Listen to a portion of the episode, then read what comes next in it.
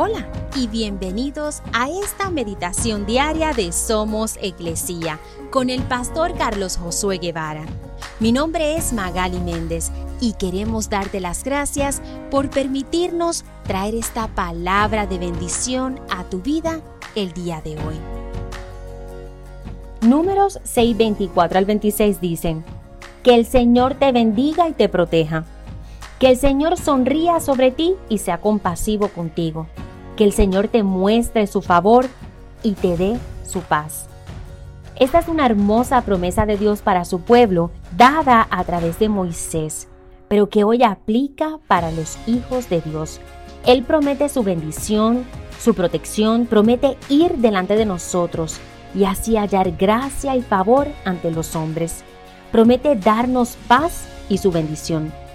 Quizá hoy tú necesitas recordar esta promesa de nuestro Dios. Eres un hijo o hija de Él, pero sientes que todo te está saliendo mal, que no hay manera de ver la luz al final del túnel de problemas y dificultades, pensando que Dios se olvidó de ti y que no tienes esperanzas.